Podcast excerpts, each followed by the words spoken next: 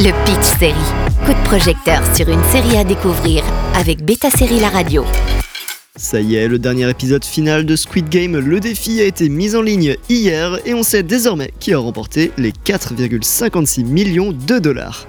Pour rappel, en septembre 2021, la série coréenne Squid Game est sortie avec fracas sur Netflix et est devenue un succès mondial en quelques semaines. Dans les 28 premiers jours, la série créée par Wang Dong-hyuk atteignait les 111 millions de vues, remportant le titre de la série la plus regardée sur Netflix en devançant Bridgerton.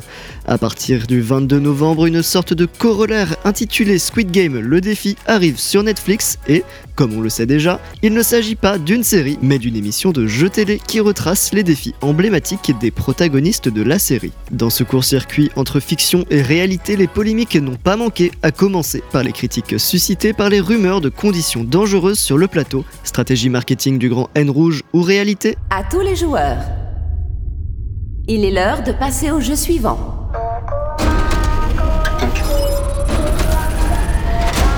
Yo, j'hallucine Incroyable Veuillez entrer dans la salle de jeu sans tarder.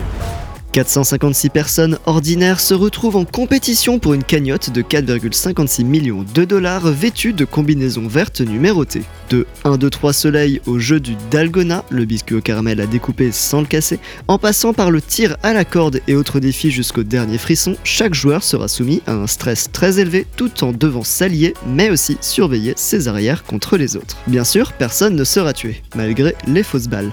Par exemple, la poupée géante de 1, 2, 3 soleil tirera de la peinture pour éliminer les concurrents. Il y aura un confessionnal, oui, comme dans les émissions de télé-réalité, dans lequel les candidats pourront se confier devant une caméra. Niveau montage, on voit les portraits des joueurs, souvent avant qu'ils ne se fassent éliminer.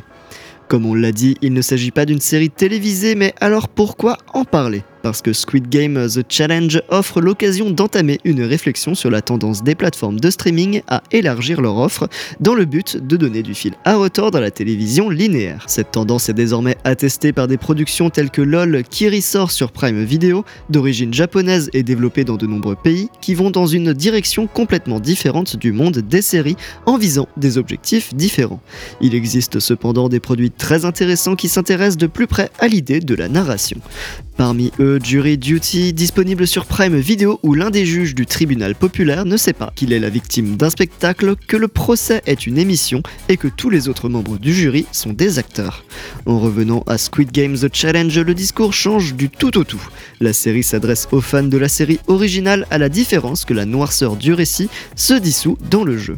Dans le cas de Squid Game, Netflix a su surfer sur la popularité de son titre tout en exploitant exactement ce que sa série dénonçait, le capitalisme. Le Pitch Série avec Beta Série La Radio.